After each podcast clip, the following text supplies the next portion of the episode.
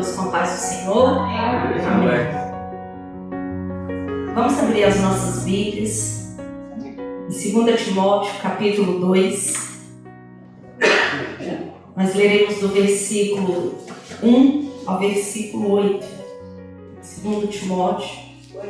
Segunda carta de Timóteo, capítulo 2, a partir do versículo 1. Diz assim a palavra do Senhor.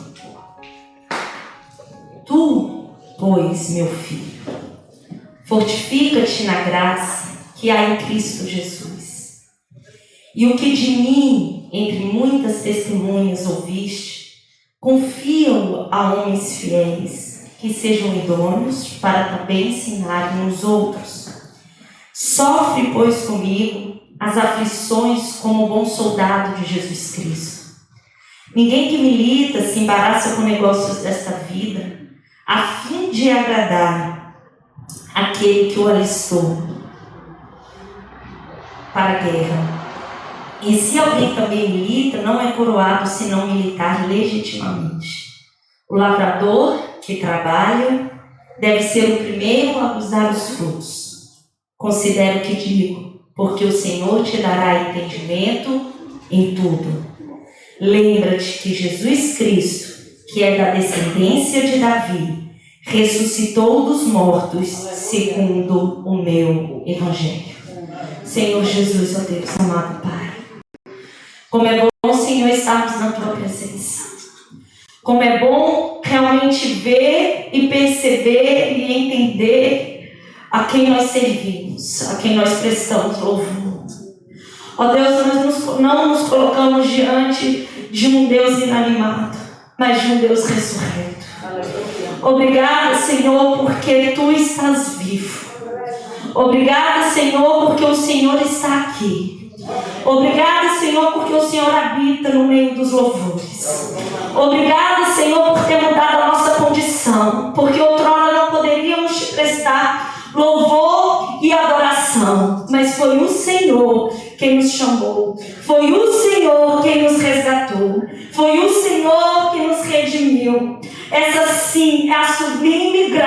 podemos desfrutar, Pai. Obrigada por tamanho amor, Senhor. Obrigada por nos atrair a Ti. Obrigada, Senhor, porque podemos orar e rogar agora que o Teu Santo Espírito, Pai, ministre aos nossos corações, dando-nos, ó Deus, o entendimento da Tua palavra, Senhor. E que possamos com isso, Pai, sermos transformados e também propagar, ó Deus, e levar essas boas novas, Pai. Em nome de Jesus é o que te pedimos Amém. e te agradecemos. Amém. Amém. Meus irmãos, o, o contexto dessa passagem vai nos retratar um caos que, que eles estavam a viver naquela altura, naquela época. O contexto então era de perseguição política, era de disseminação de falsos mestres, de muitos cristãos abandonar a sua fé, apostatar, apostatassem, e em face disso, Paulo escreve a Timóteo, que também era considerado um jovem ainda em seu ministério, que possuía uma enfermidade, e alguns até ousam dizer que se calhar ele era uma pessoa tímida. Então Paulo ele escreve a Timóteo e o instrui como um cristão deveria ainda é, viver nesse mundo e diante daquelas situações. Se nós olharmos a condição e o contexto que estamos inseridos hoje, nós não vamos ver grandes diferenças, mas nós vamos ver similaridades. Nós estamos também num mundo hoje de caos político, espiritual. Podemos falar até de sanidade pública, que alguns países atravessam mais do que outros.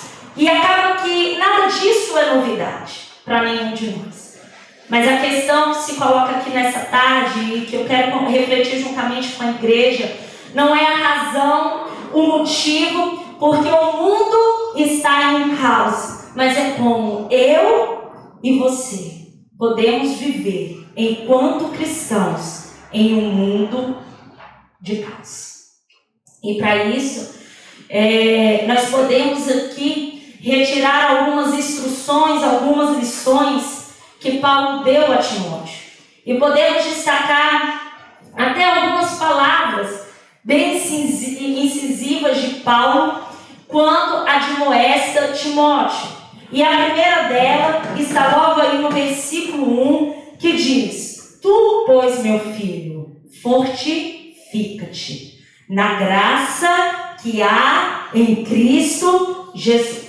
É interessante nós observarmos que Paulo, em momento algum, ele, ele deixa de citar as limitações que um homem comum sofre.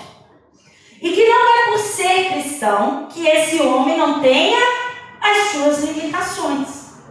Alguns têm limitações físicas, outros é, limitações emocionais, outros possuem limitações cognitivas, intelectuais. Fato é que todos nós temos e sofremos limitações. E Timóteo não era diferente, até quando ele escreve a sua primeira carta no capítulo 5, ele ainda vai citar uma, vai dizer a, a Timóteo assim, olha Timóteo, não beba sua água, tome também o vinho, por causa do teu estômago e de suas outras enfermidades. É muito claro. Nós cristãos temos limitações. Só que a diferença da limitação na, na vida de um cristão é a seguinte: que nós não temos essa limitação para nos fazer desistir, mas nós temos essa limitação para nos mostrar a dependência que temos de um Deus. As limitações na vida de um cristão apontam para a necessidade que temos de buscar o Senhor. E é por isso que Timóteo vai dizer, que Paulo vai dizer assim: fortifica-te, Timóteo. E a palavra do Senhor nos traz a mesma mensagem. Fortifica-te, dizer. E o que é esse fortalecimento? Esse fortalecimento, aqui no original, é um fortalecimento no sentido de é, ser algo contínuo e que é renovado a ponto de preparar e de qualificar o indivíduo para suas batalhas externas. Quando Paulo fala, você depende de alguém, Você precisa de, de estar fortificado. E essa tua força está na graça de Cristo Jesus. Portanto, Timóteo, essa força que você busca em Cristo não é algo é, momentâneo ou, ou um, um, um voucher apenas para um dia que você tem que usar, mas isso tem que ser constante, tem que ser contínuo. Isso é sempre, em toda a sua caminhada cristã. Esse é o sentido desse fortalecimento interior. E o mesmo é para nós, meus amados. Temos que recorrer a esse Cristo. Temos que nos fortalecer na graça de Cristo Jesus. Continuamente. Não somente às segundas ou às terças ou aos domingos, mas constantemente. Dependemos do Senhor todos os dias. Dependemos da sua graça a cada milésimo de segundo. Foi Ele que nos deu o fôlego de vida. E é Ele quem cuida de nós enquanto cá estivermos. E é necessário, para que nós consigamos viver neste mundo de caos como cristãos, realmente fortificarmos em Cristo Jesus, na graça dele. Paulo também vai escrever aos Coríntios que em tudo somos atribulados, mas não angustiados, perplexos, mas não desanimados. Cristo é a fonte da força que nós precisamos. E essa força que temos e encontramos em Cristo, na graça dele, remete então à comunhão que nós temos de ter com o nosso Deus. Nós lemos nessa manhã e estávamos a falar na escola bíblica dominical, em João 15, Quando então Jesus diz sobre a videira, sobre o agricultor, sobre nós, os ramos, e ele diz: Eu sou a videira e vocês são os ramos. Se alguém permanecer em mim e eu nele, esse dará muito fruto, pois sem mim vocês não podem fazer coisa. Necessitamos ser capacitados pelo Senhor. Necessitamos estar fortalecidos em Sua graça. Gisele, é possível viver no mundo que estamos a viver? Sim. Desde que estejamos fortalecidos em Cristo Jesus. Mas para além disso, nós vamos ver que esse fortalecimento, essa importância, essa dependência muito clara que Paulo deixa a Timóteo, que ele vai necessitar disso em Cristo Jesus. Essa, essa capacitação é um convite para uma responsabilidade. E nós vamos ver isso em to, até nos, nos versículos conseguintes. Quando Paulo diz: E o que de mim, e entre muitas testemunhas ouvistes, confia a homens fiéis que sejam idôneos também para ensinarem a outros. John Stott vai dizer que não dependemos da graça para a salvação somente, mas também para o serviço. E esse fortalecimento que nós temos em Cristo Jesus é sim esse convite de responsabilidade para servirmos o Senhor. Para prestar o serviço que Ele conta comigo e contigo para que nós façamos. E, e também existe uma verdade em tudo isso para que essa cadeia de propagação do Evangelho, de disseminação da palavra do Senhor, tivesse continuidade, havia aqui uma condição daquele que o falasse, que era fidelidade.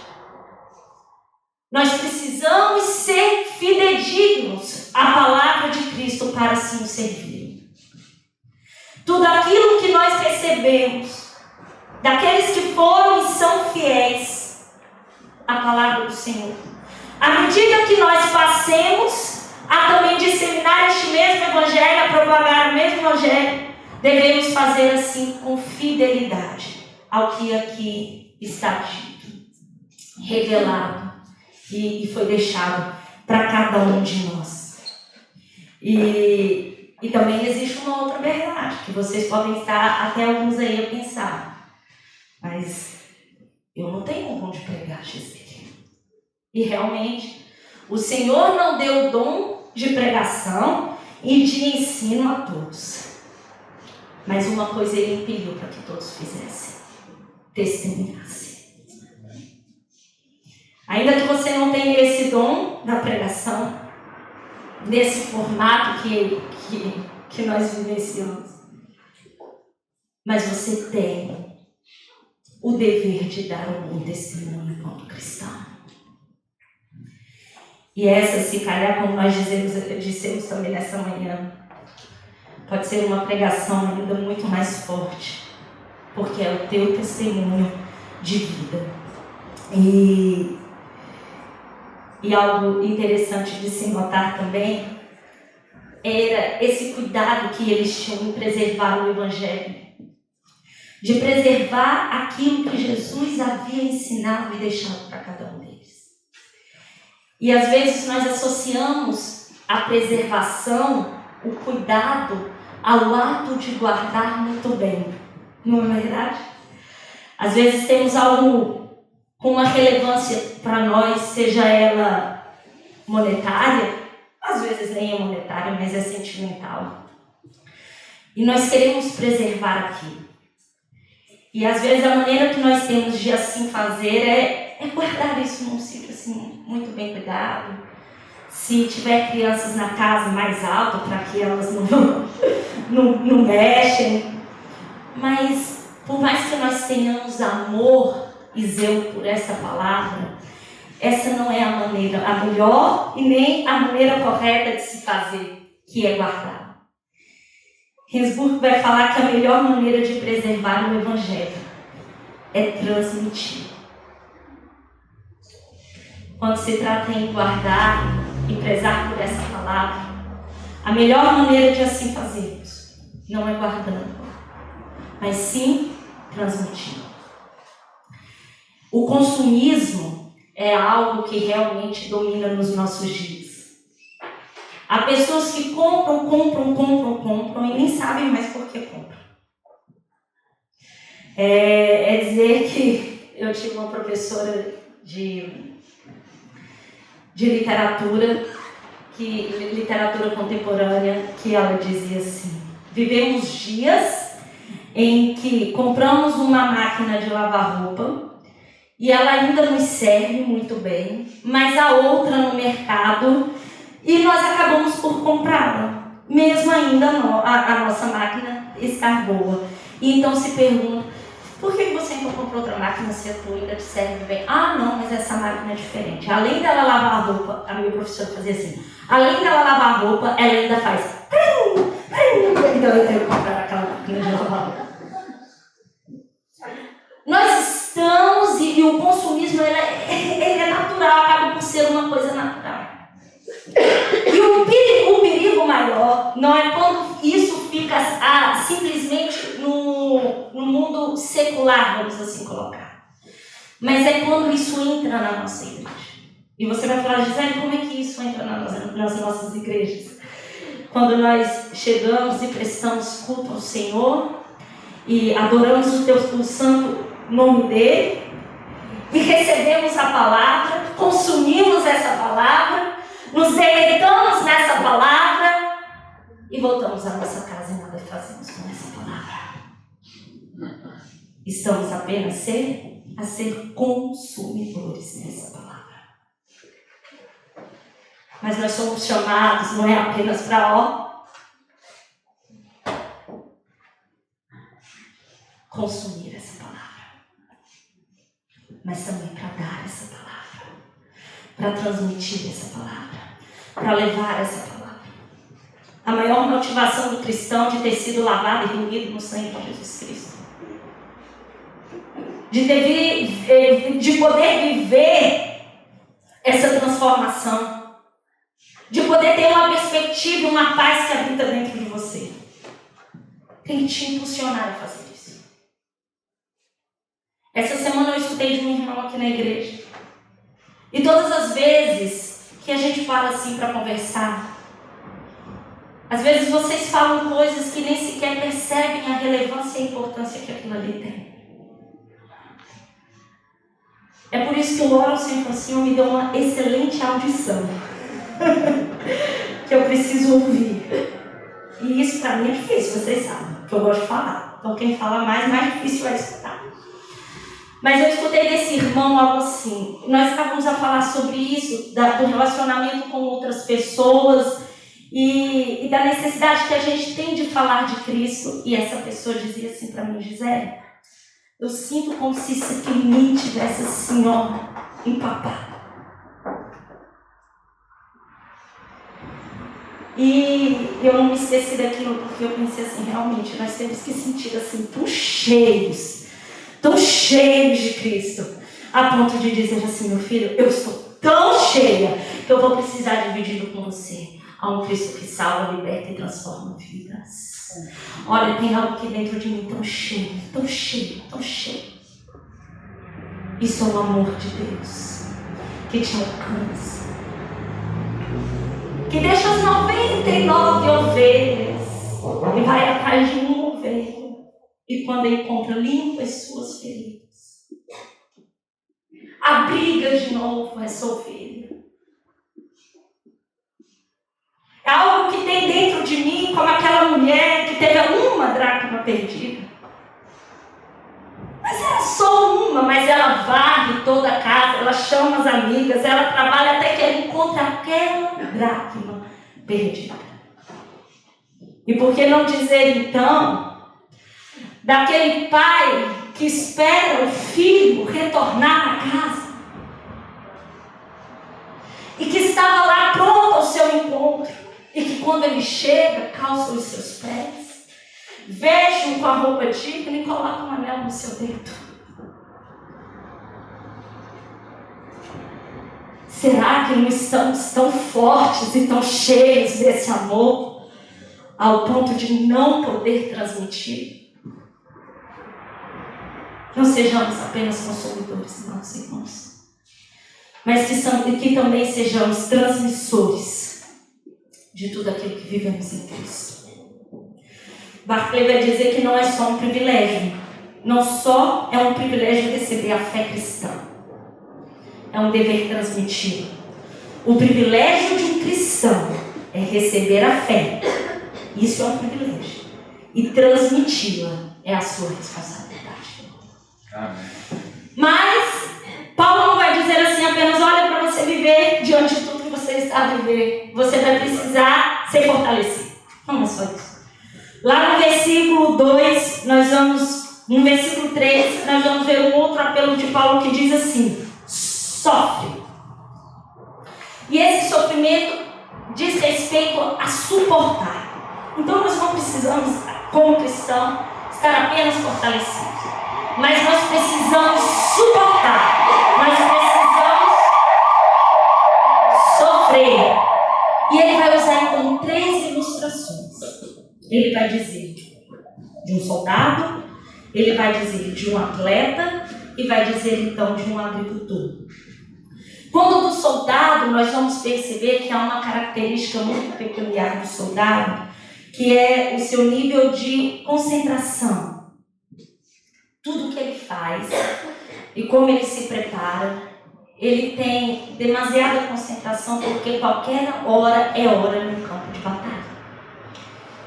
E nós também temos que ter uma concentração e tudo que está em à nossa volta também exige de nós uma concentração muito grande. Mas essa concentração onde colocamos tudo é no nosso cristianismo. Precisamos concentrar-nos naquilo que Cristo nos deixou e nos outorgou. Mas outra qualidade que nós vemos em um soldado é que ele está pronto para obedecer. E por norma, quem dá as ordens em um campo de batalha não é o soldado. Eu nunca fui a uma guerra, mas eu acredito que não é não seja o soldado, mas sim o comandante. Por quê? Porque o comandante ele tem a visão total e ampla de todo o campo de batalha. E assim, o soldado acaba por ser um soldado e nada mais. E nessa tarde, meus irmãos, nós temos que olhar para essa palavra e dizer assim: É, Gisele, você é um soldado, nada mais. Por que está dizer isso, Gisele? Porque só quem tem a visão ampla e completa de todo o campo de batalha chamado vida é o Senhor. Nós não sabemos o que pode nos acontecer daqui um segundo, milésimo de segundo, daqui um minuto, daqui cinco dias, daqui um dia, daqui dez anos, vinte anos, cinquenta anos. Nós não temos controle, nós não temos a visão completa do campo de batalha. Mas nós temos um comandante onisciente, onipotente, onipresente. Tudo nós temos, nós temos um Deus soberano, nós temos um Deus que controla todas as coisas. E é por isso que ele diz assim: Gisele, é isso. Amém, vou obedecer porque eu sou um soldado e nada mais. Olha, é para assim fazer. Amém, Senhor. Eis-me eis aqui. Eu sou um soldado e nada mais. Olha, é para tu ires por ali. Amém, Senhor. Assim farei, porque eu sou um soldado e nada Nós não temos esse controle, nós não temos esse conhecimento. Ele é o Alfa, Ele é o Ômega, Ele é o princípio, Ele é o fim. E não existe outro Deus além do nosso Deus. É por isso que o soldado também vai ter uma característica peculiar que é agradar quem o alistou. Ele tem esse desejo dentro dele. Portanto, meus amados, o nosso dever não é apenas ouvir e aceitar, é, não é somente ouvir e aceitar é, e compreender a vontade de Deus. Porque que a gente queria, muitas vezes na nossa vida, nós ouvimos, aceitamos e até compreendemos, compreendemos nem que seja lá na frente, mas vamos compreender. Mas há situações que parece que a gente ouve, que a gente aceita, mas que a gente não chega compreensão. Mas a nossa obediência indifere disso, da nossa compreensão. O que nós temos que ter é a sujeição de ouvir e aceitar. Aí porque isso doa. E, e por natureza dói, e dói muito. Mas a nossa fé não está firmada no cumprimento e no atendimento dos nossos desejos, das nossas volições. Mas está na pessoa de Cristo Jesus. O que vai te dar graça, o que vai te trazer ânimo, segurança, força, não é porque tudo que você pede, Deus te dá como você pede. Mas é porque a despeito disso não acontecer, você sabe em quem você tem crido. Você reconhece quem é a pessoa de Cristo. E depois, Paulo vai dizer assim: olha, suporte como soldado, mas também suporte como um atleta. E quando pensamos atleta, pensamos em prova, quando pensamos em prova, pensamos em regulamentos. E um atleta ele tem isso, o dever impregnar dele de cumprir o regulamento para que ele possa então participar daquela, daquela prova. E em relação à tradução, isso aqui foi, é um versículo até, dizem os tradutores, complexo de, de se chegar literalmente ao que está no original. No original, essa questão de lutar e militar legitimamente, é, o sentido é como se fossem de dois atletas, só que um atleta profissional e outro atleta amador. E o atleta profissional é aquele atleta que entende que ele não é atleta apenas no seu campo e na sua hora de atuação mas que ele é atleta dentro e fora de campo. Já o atleta amador é aquele que entende que ele é aquele atleta só quando ele está em atuação em campo. E a, e, e a advertência e a admoestação é para o quê? É dizer assim: epa, olha, gente, você é esse atleta profissional? Sabe o que, que Paulo quer dizer aqui? É que nós somos um atleta de Cristo, dentro e fora da arena chamada igreja. Eu não sei para vocês, meus irmãos, mas para mim o lugar mais cômodo de ser um cristão é aqui.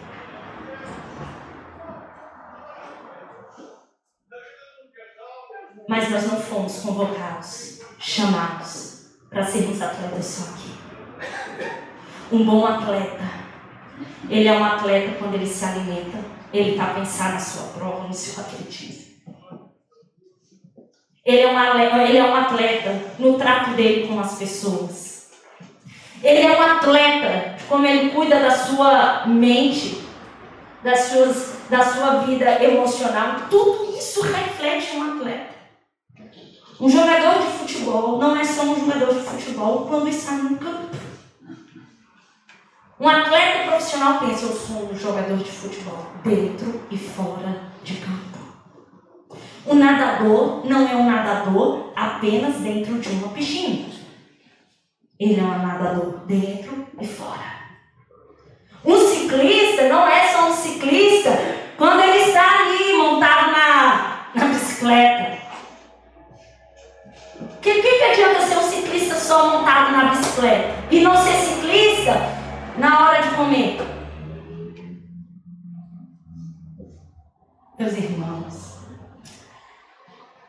viver nesse mundo de caos, precisamos ser um atleta fora da arena, fora da igreja. É, um cristão deve estar concentrado em seu cristianismo.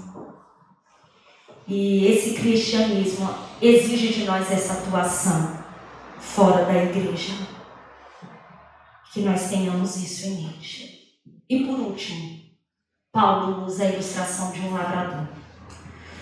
Olha para olha um pensa imediatamente em trabalho. Mas do que trabalho, em prontidão para trabalhar. Porque isso é muito trabalho. E como lavrador, como cristãos, nós aprendemos que nós temos que estar prontos para trabalhar. Em tempo e fora de tempo. Há um hino da, do nosso inário, a gente chama de harpa, de, harpa cristã, que diz isso, que, que diz justamente isso.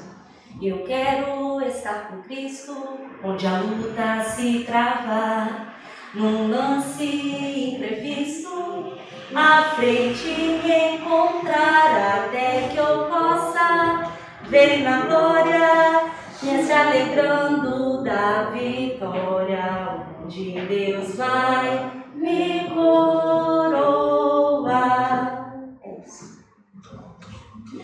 Que o nosso desejo seja esse, de estar na linha de frente, de estar prontos para servir e para trabalhar. E a outra palavra muito interessante que Paulo, e aqui eu já quero concluir, que ele diz: Olha, Timóteo, fortifica-te suporte, sofra. Mas também essa palavra que está lá no versículo 8. Lembra-te. E ele fala assim: lembra-te que Jesus Cristo é da descendência de Davi. Essa referência à humanidade de Cristo.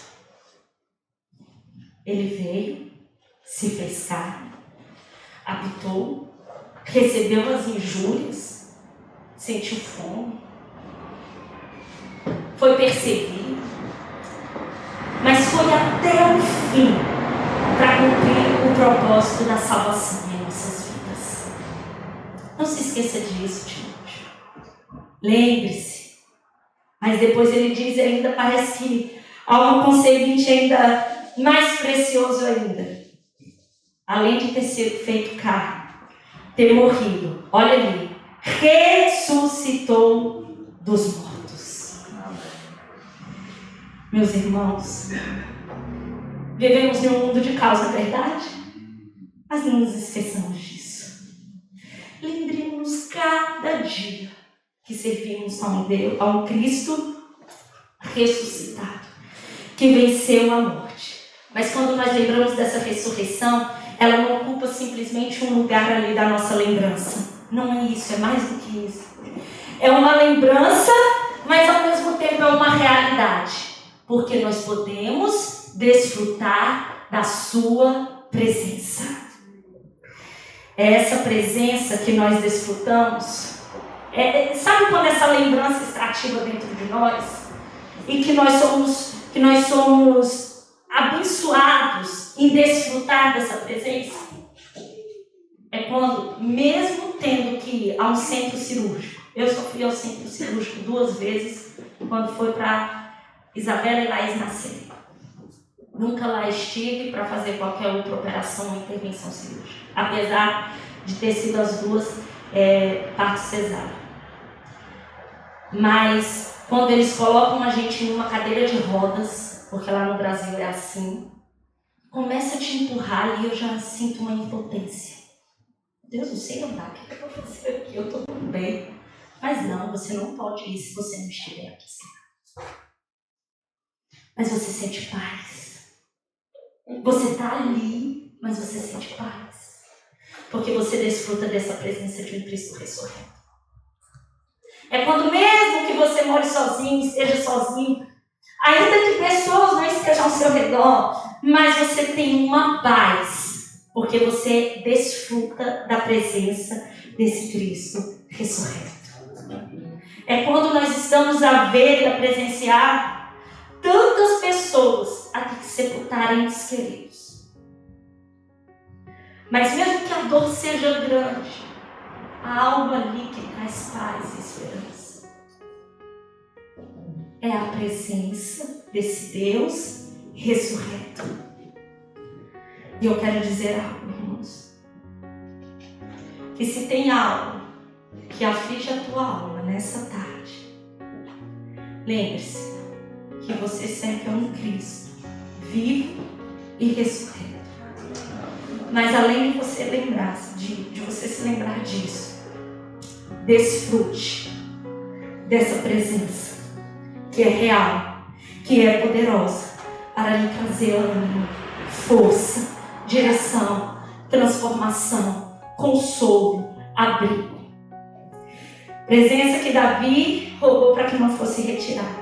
Não me lances fora da tua presença e não retires de mim o teu Santo Espírito. E aqui eu termino. Estamos a viver dias difíceis em um mundo de caos. Mas que estejamos fortificados, dispostos a suportarmos e sofrermos como um bom atleta, como um bom lavrador, como um bom soldado.